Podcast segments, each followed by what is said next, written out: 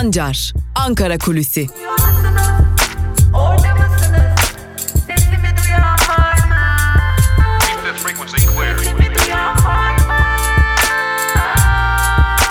Özgürüz Radyo. Özgürüz Radyo. Özgürüz Radyo'dan ve Ankara Kulisi programımızın ilk bölümünden merhaba sevgili dinleyenler. Hafta içi her gün sabah saatlerinde sizlerle Ankara Kulisi programında hem Ankara'da beklenenleri hem de günün konuşulan konularını, kulis bilgilerini paylaşıyoruz. Programımızın ikinci bölümünde ise gazete manşetlerine ve günün öne çıkan yorumlarına yer veriyoruz.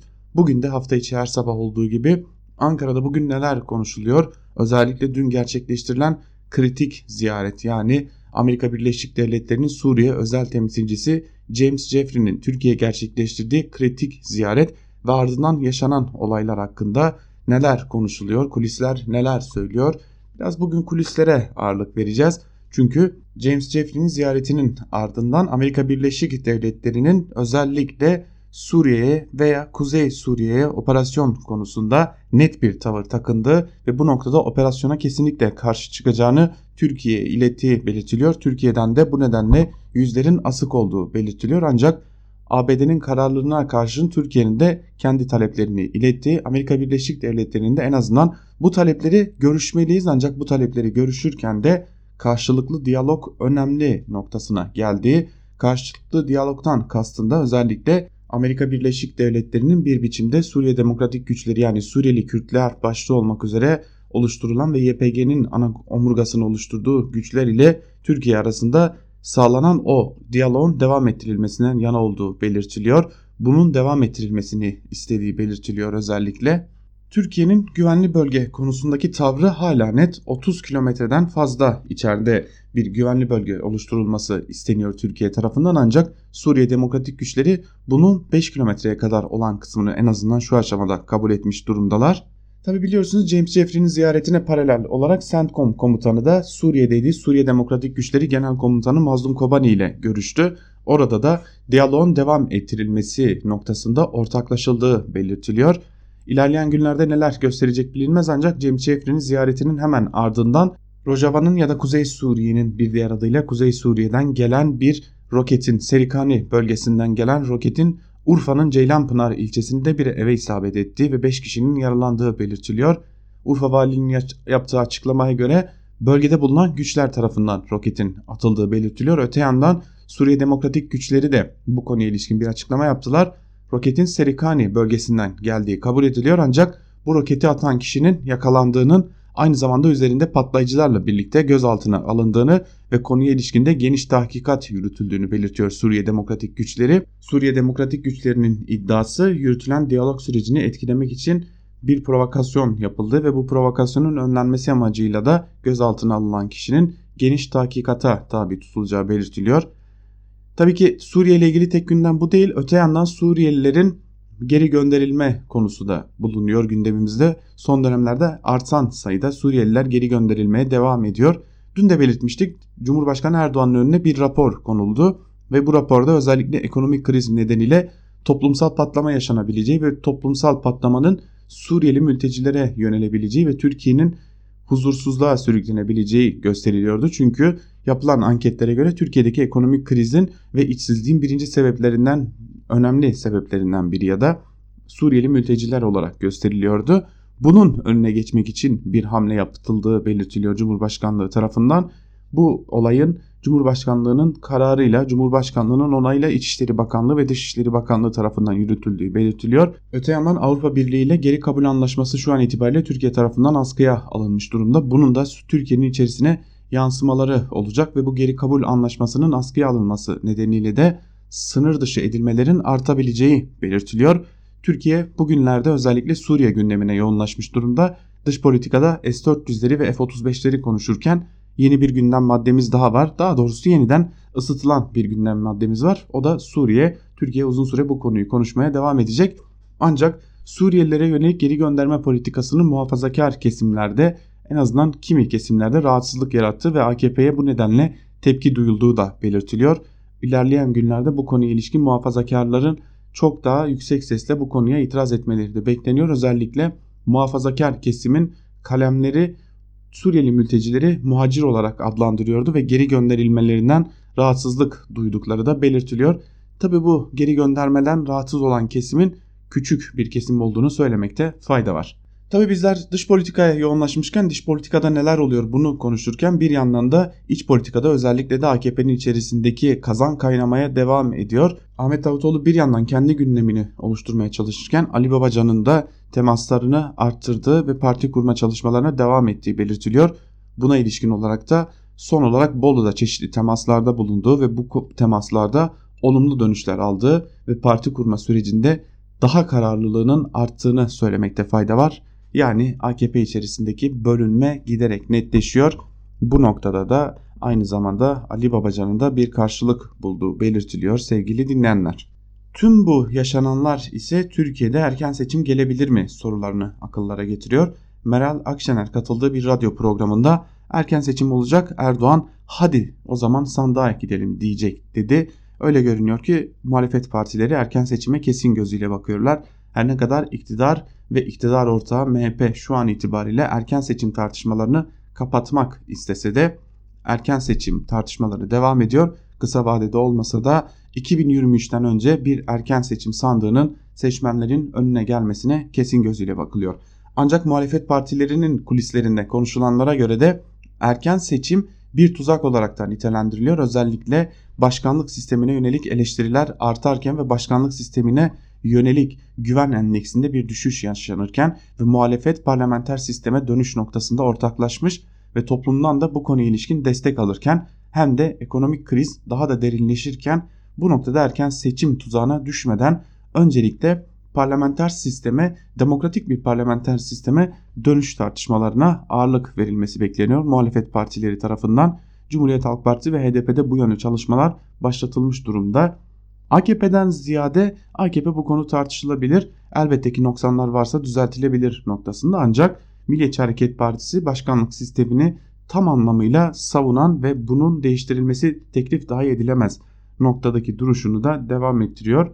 AKP içerisinde Cumhurbaşkanı Erdoğan'ın da dahil olduğu bir kesimin %50 artı bir şartının değiştirilmesi için bir çaba içerisinde olduğu bir arayış içerisinde olduğu ancak bu arayışın şu an itibariyle bir karşılık bulamadığı, bunun bir formülünün oluşturulamadığı belirtiliyor. Tabii Türkiye Büyük Millet Meclisi de artık tatile girdiği için de bu tartışmalara ilişkin somut söylemlerinde Ekim ayına sarkmasına artık kezin gözüyle bakılıyor.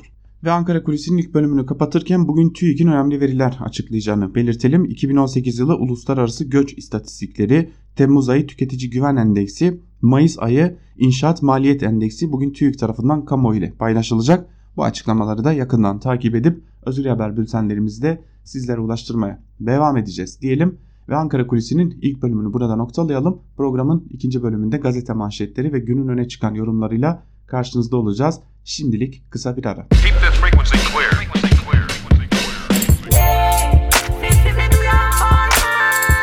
Altan Sancar, Ankara Kulüsi.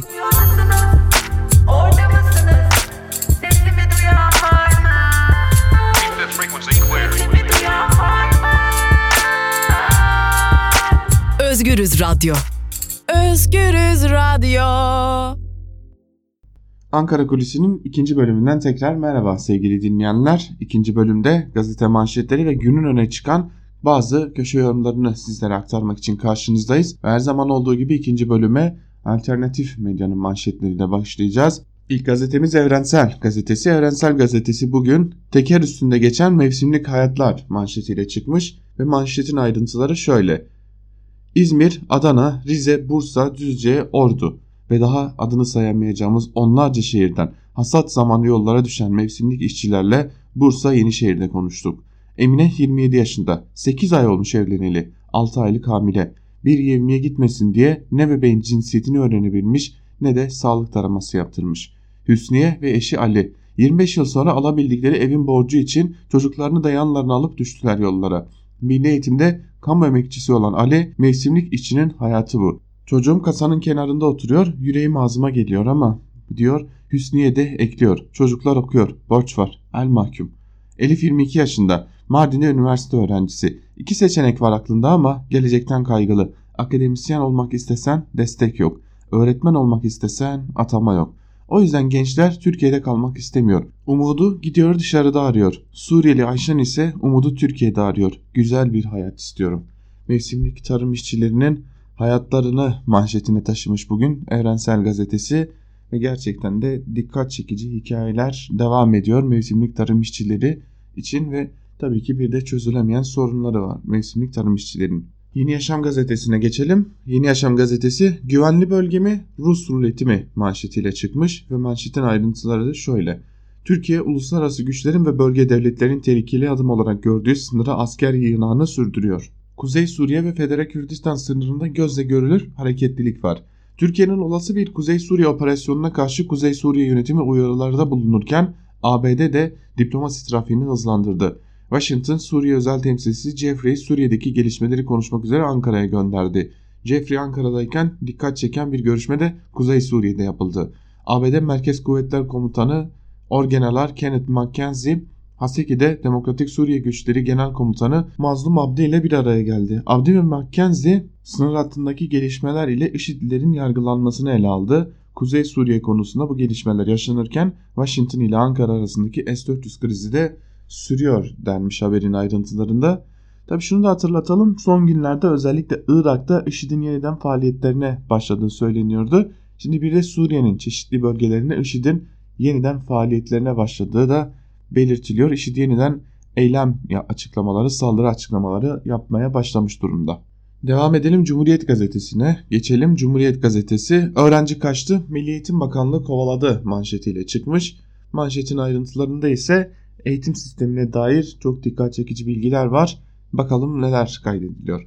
Öğrencilerin %95'i LGS'de bir okula yerleşti ancak Milli Eğitim Bakanlığı raporuna göre boşta kalmak istemeyen öğrencinin İmam Hatip Lisesi'ne mecbur kaldığı ortaya çıktı. Eğitim danışmanı Ali Taş'tan öğrenci aynı lise türünden tercih sınırı olduğu için son tercihleri İmam Hatip Lisesi ya da Meslek Lisesi yazmak zorunda kaldı. 10 İmam Hatip Ortaokulu öğrencisinden 4'ünün İmam Hatip Lisesi'ne gitmek istemediği görüldü dedi. Sınavda öğrenci alan İmam Hatip liselerinin sadece ikisini hafızlık projesi uygulayan liseler, geri kalanını fen ve sosyal bilimler programı uygulayan liseler oluşturdu.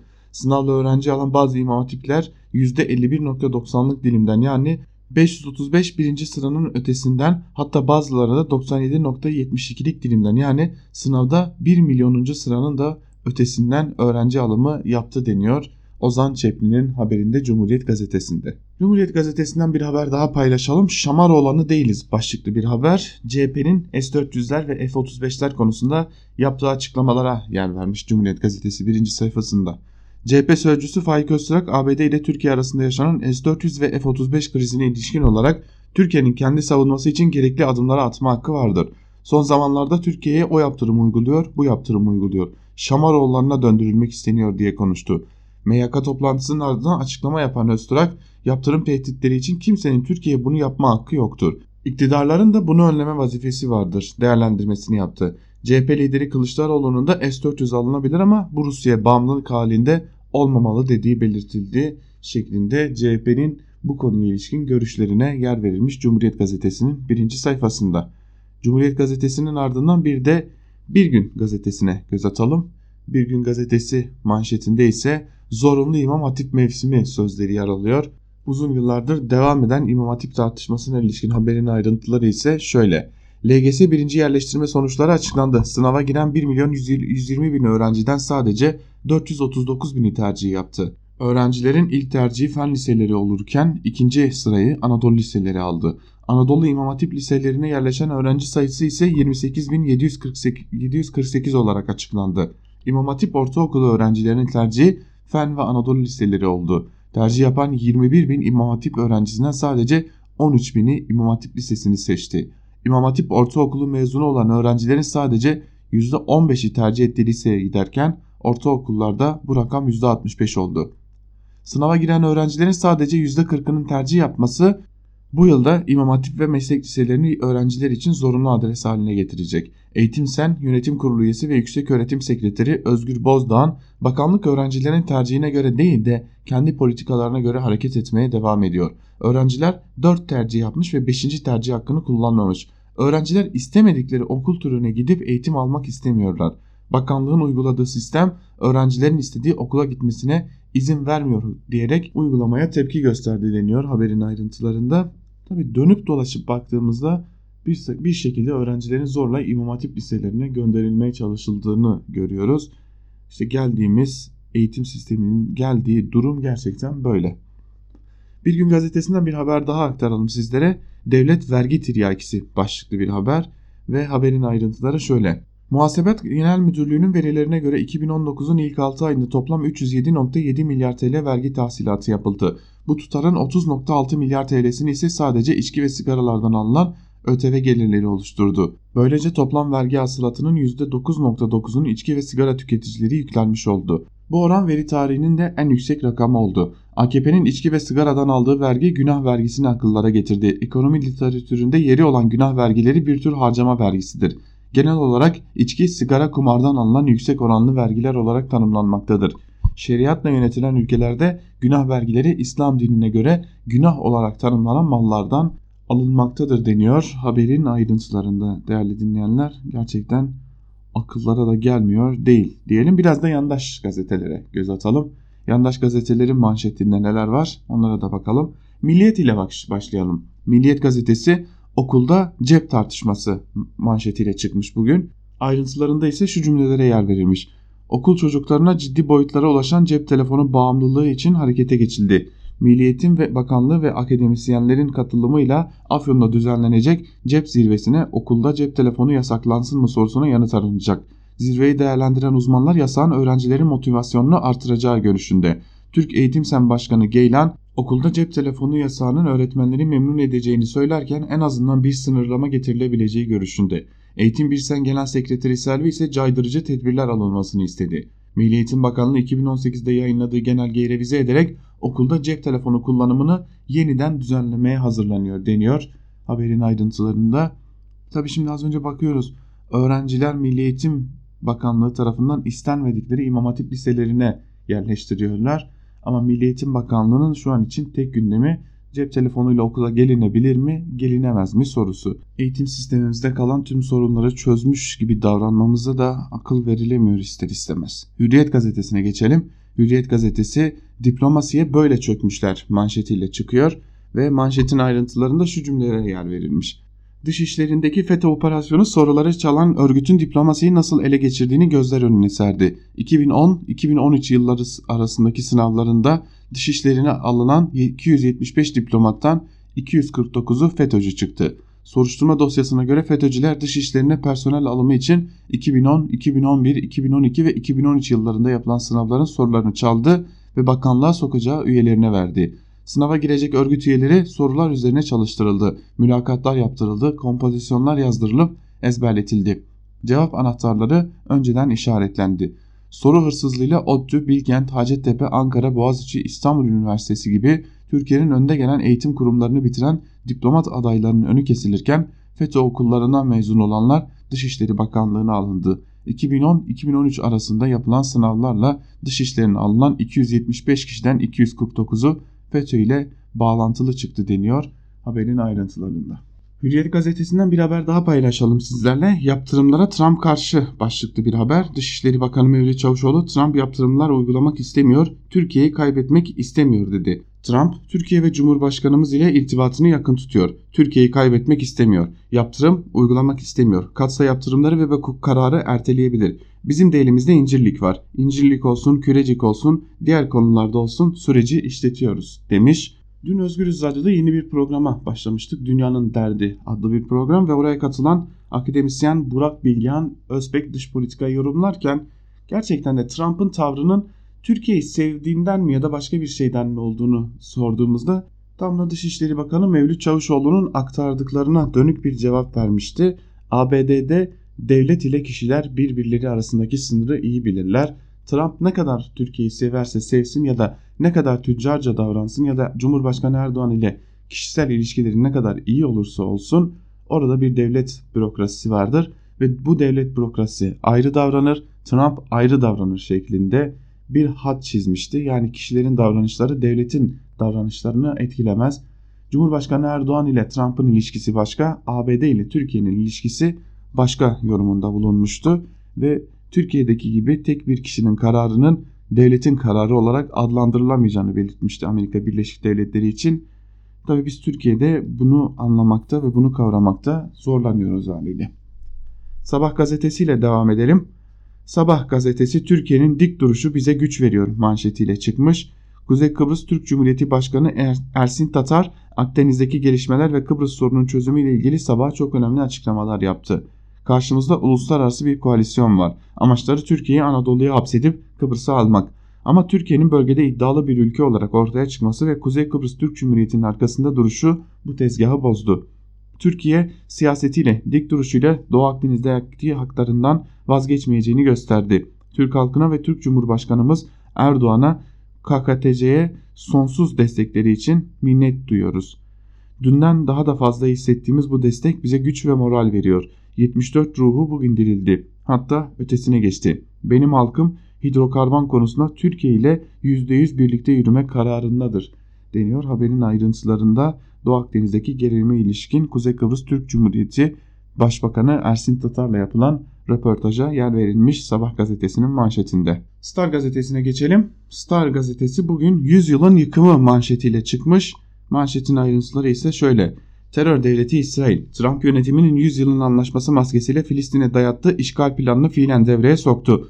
Doğu Kudüs'te Filistinlilere ait 70 ev iş makineleriyle yıkıldı. ABD'yi arkasına alan işgalci İsrail, Doğu Kudüs'ün demografik yapısını değiştirme çalışmalarına hız verdi. Ayrım duvarının devamı olan ter bariyerlere yakın olduğu bahanesiyle ilk aşamada 70 ev dozerlerle yerle bir edildi.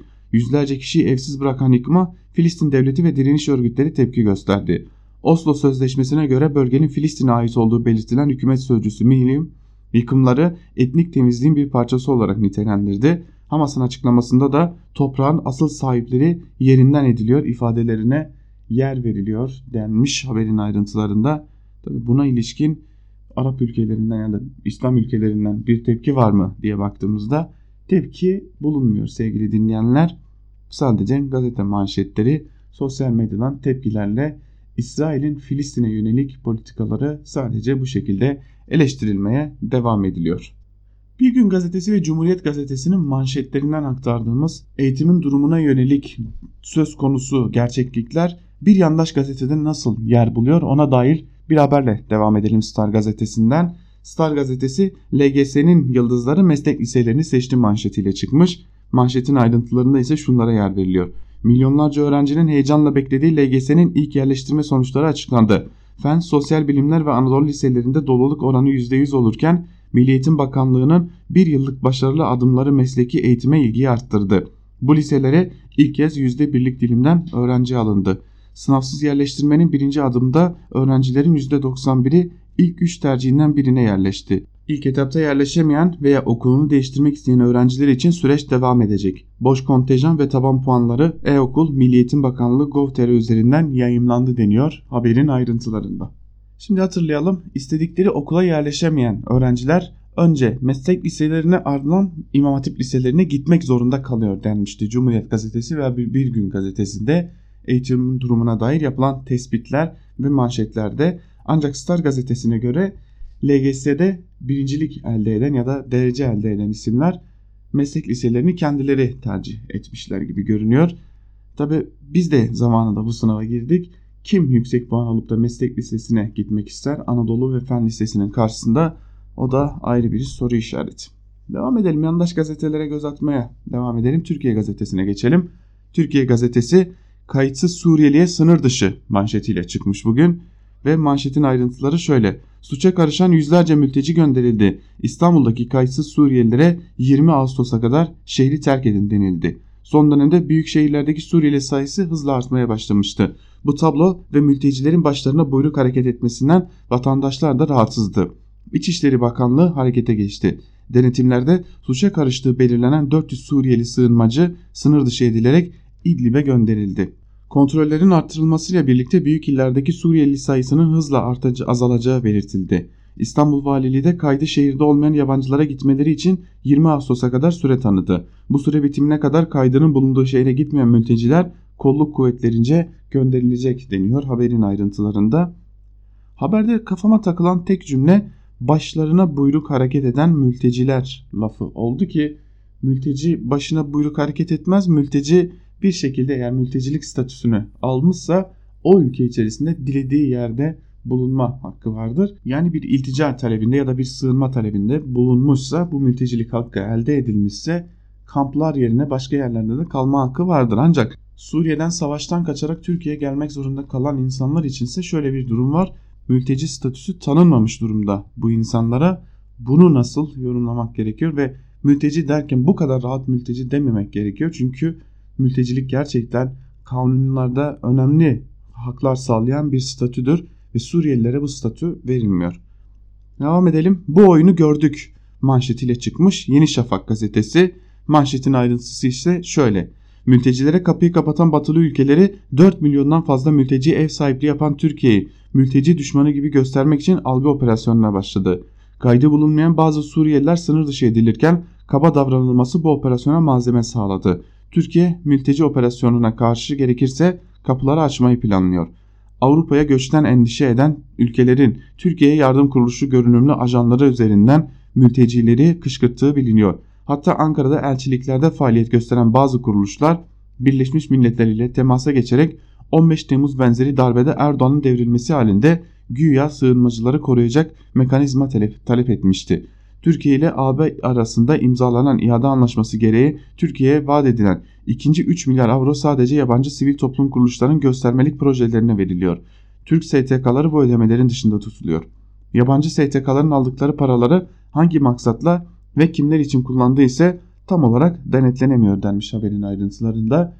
Şimdi yabancı medya kuruluşlarının içerisindeki ajanları bulduktan sonra yandaşlar bir de şimdi mülteci derneklerinin ve mültecilerle çalışan kurumların içerisindeki ajanların peşine düşmüşler.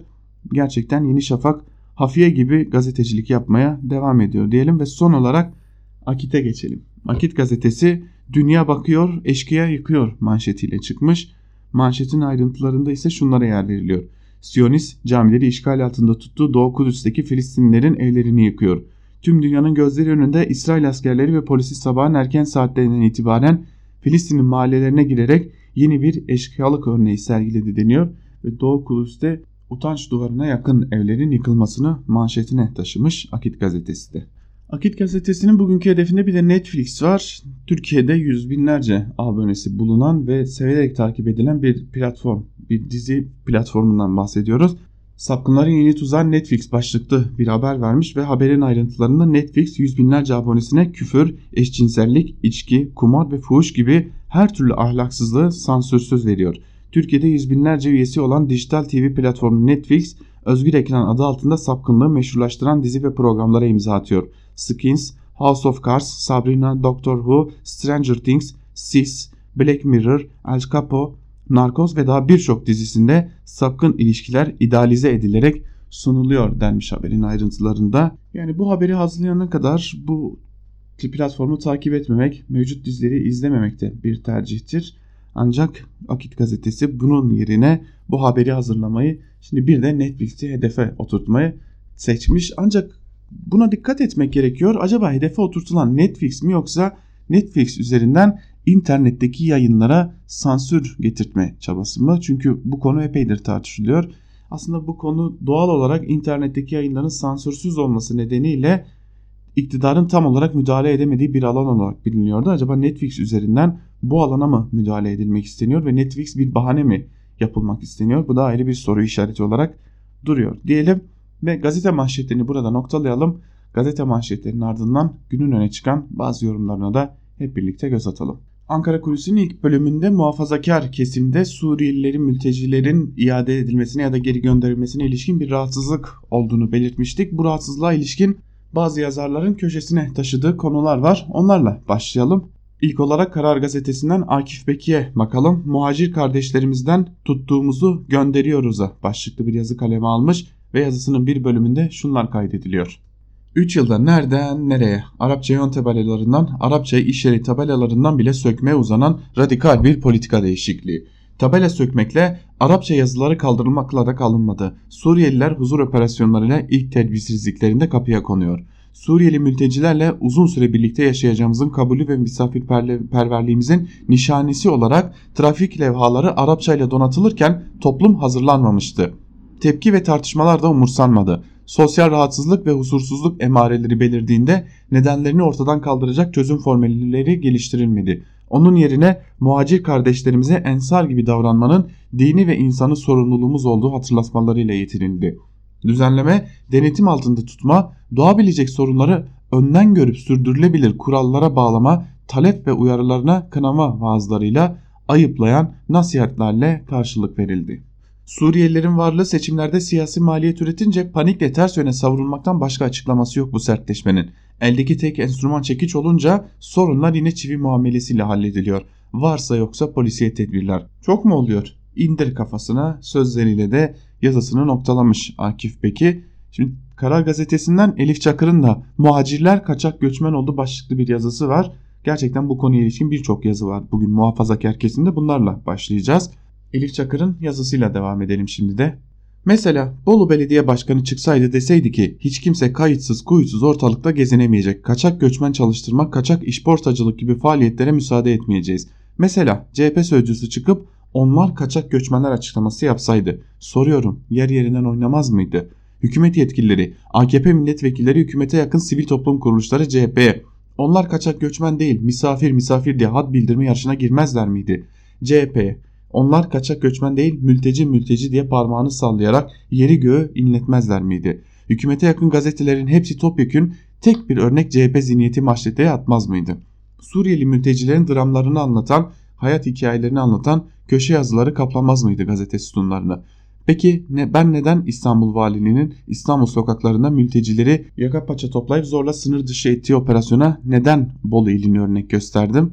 Şundan 31 Mart yerel seçimlerinde AKP'nin CHP kaybettiği şehirlerden birisi de Bolu'ydu. CHP'den Bolu Belediye Başkanı seçilen Tanju Özcan mazbatasını alarak göreve başlamasının ardından Sosyal İşler Müdürlüğü'ne Suriyeli mültecilere aynı ve nakdi yardım yapılmasın talimat yazısı göndermişti. AKP'li yetkililer CHP'li belediye başkanının bu ırkçı ve insanlık dışı icraatini en sert ifadelerle kınamışlardı.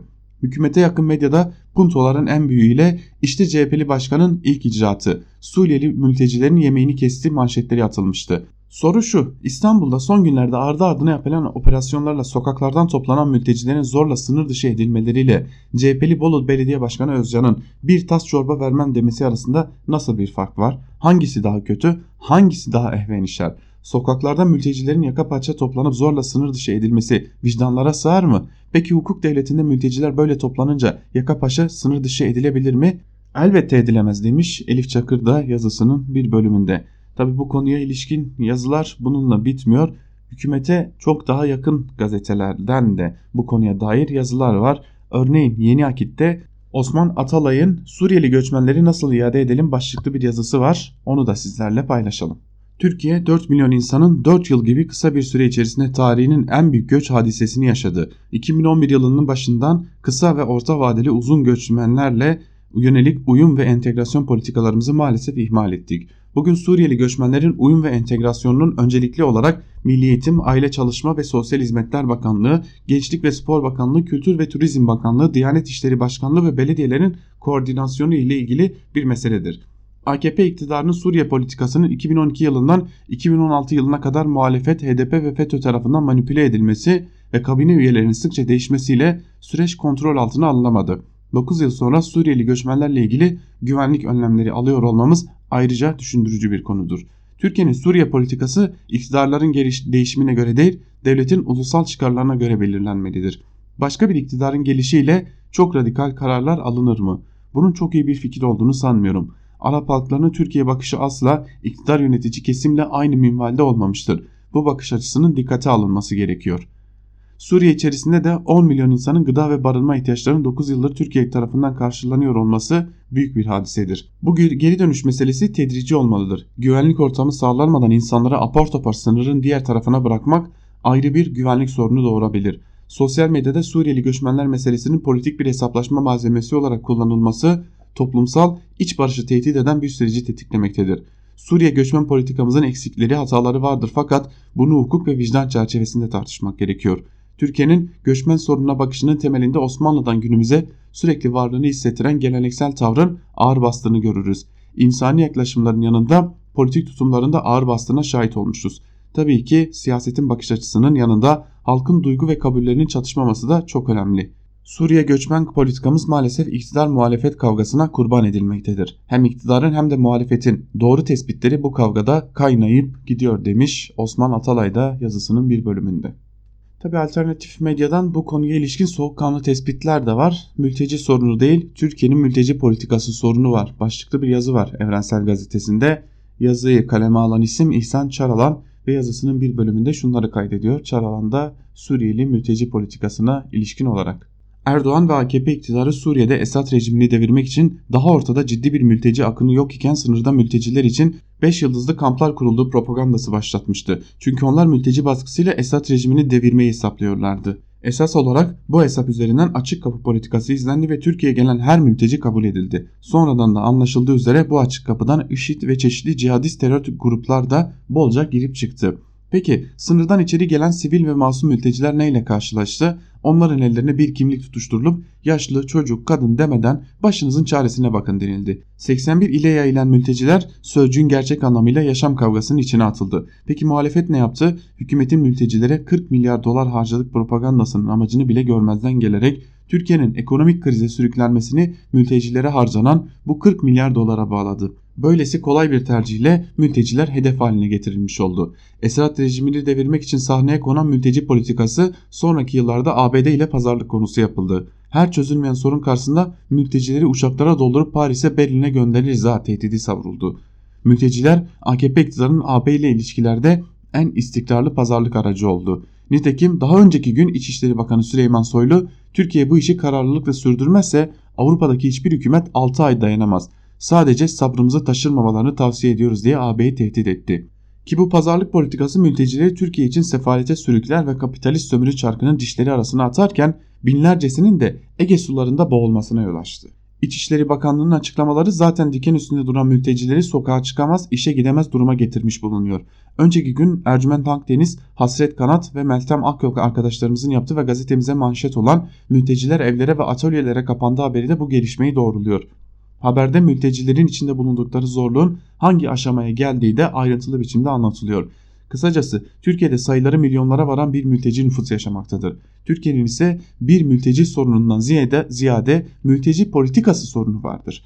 Bu sorunun esas kaynağı da AKP iktidarıdır. Üstelik bugün iktidarıyla muhalefetiyle sermaye partileri mültecileri geri göndermek konusunda birleşmişlerdir. Bunun anlamı ise mültecilerin yaşadığı travma ve sıkıntıların daha da artmasıdır.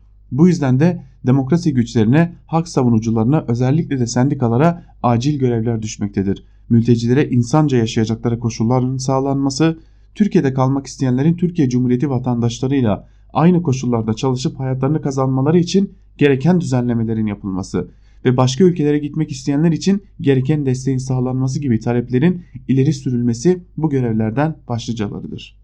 Elbette mülteci düşmanlığına kışkırtılan şoven ve ırkçı saldırılara karşı durmak ve halkı aydınlatmak da bu görevin bir parçasıdır diyor İhsan Çaralan da bu konuya ilişkin yazısında. Son olarak Ahmet Hakan'ın bir yazısını paylaşalım. Öyle görünüyor ki bu yazı bugün çok tartışılacak. Yazı Türk bayrağını Türkiye bayrağını, bayrağını özellikle sınır dışı etmelerden sonra farklı bir şekilde resmeden ve Suriyeli mültecilere ilişkin bir duyarlılık yaratmaya çalışan bir Suriyeli ressamın çizdiği resme dair yazılmış. Şerefsizliğin resmini çizmeyi başaran Suriyeli başlıklı yazısında Ahmet Hakan bir bölümde şunları söylüyor. Savaştan önce Almanya'da yaşayan, savaştan sonra ABD'ye kapağı atan Suriyeli bir çizimcinin çizimi bu. Bu Suriyeli çizimci aman Suriyeliler Almanya'ya akın etmesin diye yırtınan Almanya'nın vicdansızlığın resmini çizebilir mi? Tabii ki hayır. Bu Suriyeli çizimci mülteciler konusunda araya duvar örmek gibi gayri insani çözümler üreten ABD'nin insafsızlığını resmini çizebilir mi? Tabii ki hayır. Bu Suriyeli çizimci Allah'ınızı severseniz Suriyelileri kendi sınırlarınız içinde tutun yoksa halimiz harap olur diyen Batı'nın yavşaklığını resmini çizebilir mi? Tabii ki hayır. Ama sıra yüz binlerce mülteci ev sahipliği yapan, kendi içindeki tüm rahatsızlıklara rağmen vahşi bir mülteci düşmanlığına geçit vermemeye çalışan neden oldukları her türlü sosyal ekonomik sorunlara rağmen mültecileri kendi içinde tutmaya devam eden Türkiye'ye gelince bu Suriyeli çizimci hemen yeteneğini konuşturarak şerefsizliğin resmini çizmeyi başarır. Üstelik ay yıldızlı bayrağımızı bir canavara dönüştürmeye cüret edecek küstahlığı elden bırakmadan. Batı yalakası bu tür mankur Suriyeli çizimcilere inat biz insanlığımızı göstermeye devam etmeliyiz demiş. Ahmet Hakan yazısının bir bölümünde Normalde bu tarz yazıların ardından birkaç kelime söylemek gelir içimden ama Ahmet Hakan için söylenecek kelimelerin çoğu zaten yıllardır söyleniyor diyelim. Devam edelim gündemde başka konular da var. Bu konulara ilişkin yazılar da var. O yazıları aktararak devam edelim köşe yazarlarını aktarmaya. Ahmet Takan'a geçelim. Yeni Çağ gazetesinden Ahmet Takan Bahçeli Mitili değişim kampına attı. Başlıklı bir yazı kaleme almış ve yazısının bir bölümünde dikkat çekici kulis bilgilerine yer veriyor. Onları sizlerle paylaşalım. Sarayda yapılan Cumhurbaşkanlığı hükümet sistemi revizyon çalışmalarının yanı sıra önemli bir faaliyetin daha haberini aldım. Siz buna Türkiye tipi başkanlık sistemi ile birlikte Türkiye tipi bağız rejimi de diyebilirsiniz. Zaten hali hazırdaki uygulamada öyle pek farklı değil. Sarayda siyasi partiler ve seçim kanununda değişiklik yapılması için çalışmalar yürütülüyor. Bu çalışmaların benzerlerini geçmişte de duymuştunuz. Dar bölge seçim sistemi. İngiliz, İngiliz modeli olarak bilinen her seçim çevresinin bir milletvekili çıkarması yani seçim çevresinde en çok oy olan partinin milletvekilini almasına, almasına dayanan dar bölge seçim sistemi. Türkiye'de 600 ayrı seçim çevresi olmasını öngören en, en fazla oy alanın milletvekili seçileceği bir sistem. %51 çıtasının kaldırılarak en fazla oy alanın da Cumhurbaşkanı seçileceği bir düzen. Dahası var. Siyasi partiler yapı, siyasi partilere yapılan hazine yardımının önemli ölçüde tırpanlanacağı ve kriterlerinin değiştirileceği konuşuluyor. İttifaklar sistemine son verileceği de iddialar arasında. Yani başkanı ve temsil ettiği siyasi partiyi onaylayacağımız bir sistem öngörülüyor. Yukarılardaki satırları okuduktan sonra diyeceksiniz ki çelişkiye düştün. Bu yazılıkların çıkarsa söylediğin seçim sisteminden en fazla darbeyi MHP almaz mı? Doğru MHP yok olur. Ancak Devlet Bahçeli'nin görevleri tanımını hiç aklınızdan çıkarmamanızı bir kez daha öneririm. MHP meclise girmiş girmemiş, iktidar olmuş olmamış. Ne zaman çok önemsedi ve de onun gayretini düştü Devlet Bahçeli? 2002'de başbakanlık tekliflerini reddederek koalisyonu bitirdi. AKP'yi tek başına iktidara getirdi. 11. Cumhurbaşkanı Abdullah Gül'e 2007'de Cumhurbaşkanlığı yolunu açan isim oldu. 7 Haziran 2015 seçimi akşamı erken seçim çağrısı yaparak kendisinin hiçbir hükümet formülü içinde olmayacağını ilan edip 1 Kasım seçimlerinin yolunu açtı. Dağılmak üzere olan AKP tekrar tek başına iktidara taşıdı. Partisi yarı yarıya milletvekili kaybetti. İstikşafı görüşmeler sırasında kendisine söylediklerini Erdoğan'ın kulağına fısıldayarak Ahmet Davutoğlu'nun azledilmesinde önemli faktörlerden biri oldu. Bunlar ve sonrasında bu icibe sisteme yaptığı katkılar zaten hafızalardan çıkmıyor demiş Ahmet Takan yazısının bir bölümünde. Dikkat çekici zaten %50 artı 1 konusuna bir formül arıyordu AKP.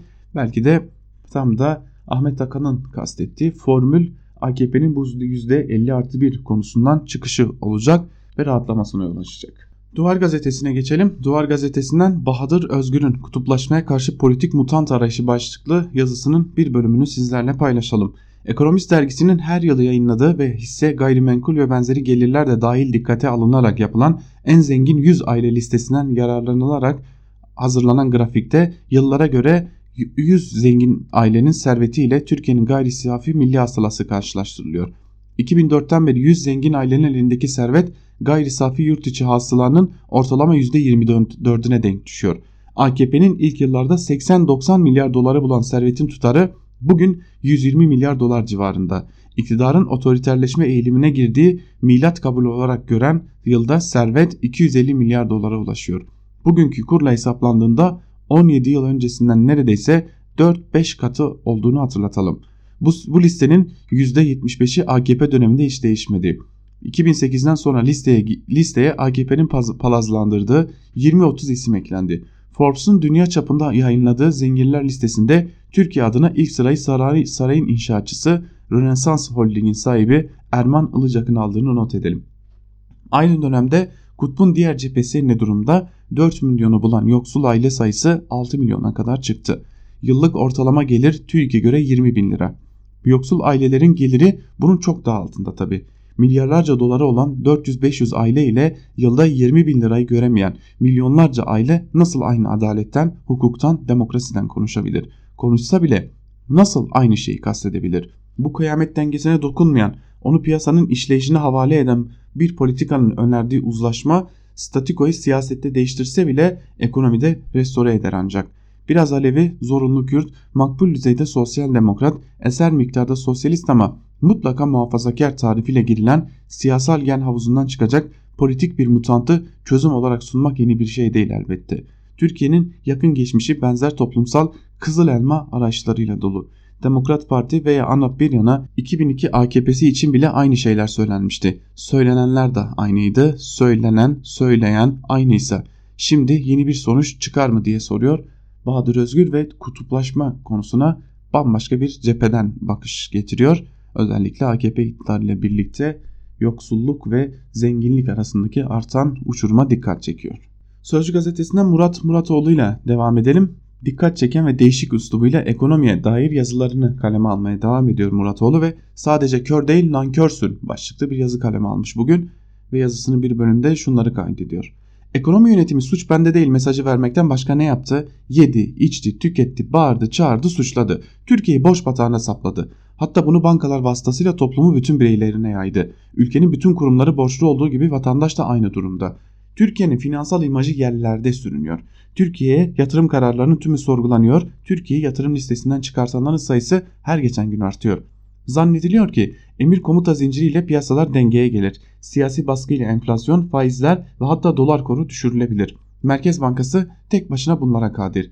Öğrene, öğrenemediler ki mümkün değil.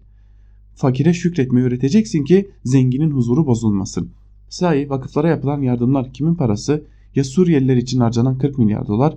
Referandum yapıp halka sorsak ya kaç Suriyelileri ülkede istiyor? Nankörlere bak yahu aç karınlarını doyur evlerine makarna kömür yardım yap yine de şikayet etsinler. İnsafsızlar aceleniz ne? Bir 17 yıl daha verseniz düzelecek işte diyor yazısının bir bölümünde Murat Muratoğlu da. Hazır ekonomiye girmişken çok başka bir noktadan ekonomiyi de ilgilendiren bir yazıyla devam edelim. O fatura millete kesildi başlıklı yine Sözcü gazetesinden Saygı Öztürk'ün yazısı. Biliyorsunuz kumpas davaları vardı ve bu kumpas davalarına ilişkin yargılamaların sonunda beraatler geldi. Şimdi sıra tazminatlara geldi. Tam da bu noktada Saygı Öztürk'ün yazısının bir bölümü şunları kaydediyor. Kumpas sonucu açılan davalarda devlet askerlere tazminat ödemeye mahkum edildi. Hani davalar sonuçlandığında vay Engin Alan'a 1 milyon 363 bin lira, Ali Türkşen'e 800 bin lira, Yarbay Oğuz Türksoy'a 827 bin lira, Kor General Hayri Güner'e 850 bin lira ödenecekmiş deniliyordu. Cezaevinde yatmanın bedeli olur mu? E kardeşim hapiste yattınız. Onun karşılığında devlet de size tazminat ödeyecek diyenler bile olmuştu. Mahkemeler devleti tazminat ödemeye çarptırdı ama 2-3 kişi dışında kimseye tazminat ödenmedi. Bir türlü hüküm kurulup iştahat oluşturulamadı. Yani kararlar çıkmıyor. Hatırlatalım onlar para peşindeymişler gibi bir algının yaratılmak istenmesinden rahatsızız. O davalar yüzünden genç subaylar terfi edemediler, hep bulundukları rütbede kaldılar. Emekliliğe de hak edemedikleri için çoğu ayrıldı. Onlarla ilgili bir düzenleme hiçbir kanunda kararnamede yer almadı. Avrupa İnsan Hakları Mahkemesi'ne ya da ülkemizde açılan davaları devlet kaybettikçe bu tazminatlar milletin sırtına yükleniyor. Oysa bunun bir çözümü vardı. Ergenekon davaları sürecinde ünlü bilim insanı Profesör Doktor Mehmet Haberalan avukatlarından Efsun Unal haksız tutuklamalara karşı 9 Ergenekon hakimine Yargıtay 4. Hukuk Dairesi'nde tazminat davası açtı. Mahkeme hakimlerin gerekçesiz, haksız ve hukuka aykırı tutuklamaları kararıyla Türkiye Cumhuriyeti Anayasası'nı, AYM iştihatlarını, ceza usul yasasını ilgili hükümlerini ihlal ettikleri, görevlerinde kusurlu davrandıklarını belirterek tazminat ödemeye çarptırdı. Yani para ceplerinden çıkacaktı. O dönem yürürlükte bulunan 1086 sayılı hukuk usulü muhakemeleri kanunu ağır kusurlu bulunan hakimlerin bizzat şahsı aleyhinde tazminat davası açılmasına olanak sağlıyordu. Yargıtay 4. Hukuk Dairesi tazminat koşullarının oluştuğu gerekçesiyle davaların kabulüne karar verdi ve aleyhine hüküm kurulan Ergenekon kumpas hakimleri kararı temiz ettirseler de Yargıtay Hukuk Genel Kurulu taleplerini reddetti. Sonuçta ağır kusurlu oldukları gerekçesiyle hakimlerin tazminatı ödemesi onandı deniyor Saygı Öztürk'ün de yazısının bir bölümünde. Tabi bu işin Türkiye boyutu bir de bunun Avrupa İnsan Hakları Mahkemesi'ne giden yüzlerce dava var. Türkiye sürekli mahkum ediliyor Avrupa İnsan Hakları Mahkemesi'nde ve bilanço her gün ağırlaşmaya devam ediyor. Hak ihlalleri sadece hak ihlali olarak kalmıyor aynı zamanda ekonomik bir fatura olarak da karşımıza çıkmaya devam ediyor diyelim ve köşe yazılarını da burada noktalayalım. Köşe yazıları ile birlikte Ankara Kulisi'nin ikinci bölümünü burada noktalayalım sevgili dinleyenler. Ancak hatırlatalım programımızı ve tüm programlarımızı Özgürüz Radyo'yu çok daha rahat dinleyebilmek için yapmanız gereken tek şey yalnızca 30 saniyenizi ayırıp Özgürüz Radyo uygulamalarını hem Google Play Store'dan hem de App Store'dan indirmeniz. Böylelikle tüm içeriklerimize çok daha hızlı erişebilirsiniz diyelim Ve bu hatırlatmayla birlikte Ankara Kulisi'ni burada noktalayalım. Hatırlatalım gün içerisinde Lezzet Avcısı saat 17 bültenimizin hemen ardından Coşkun Aral'la Lezzet Avcısı sizlerle olacak. Gün içerisinde saat 18 bültenimizin hemen ardından ise Zübeyde Sarı'nın hazırlayıp sunduğu Mercek programı gün içerisinde sizlerle olacak. Bizler de Özgür Haber bültenleriyle gün içerisinde gelişmeleri sizlere aktarmak için karşınızda olmaya devam edeceğiz. Ancak şimdi mikrofonu Can Dündar'a ve Özgür Yorum'a bırakıyoruz. Bizden şimdilik bu kadar. Yarın tekrar görüşmek dileğiyle. Hoşçakalın.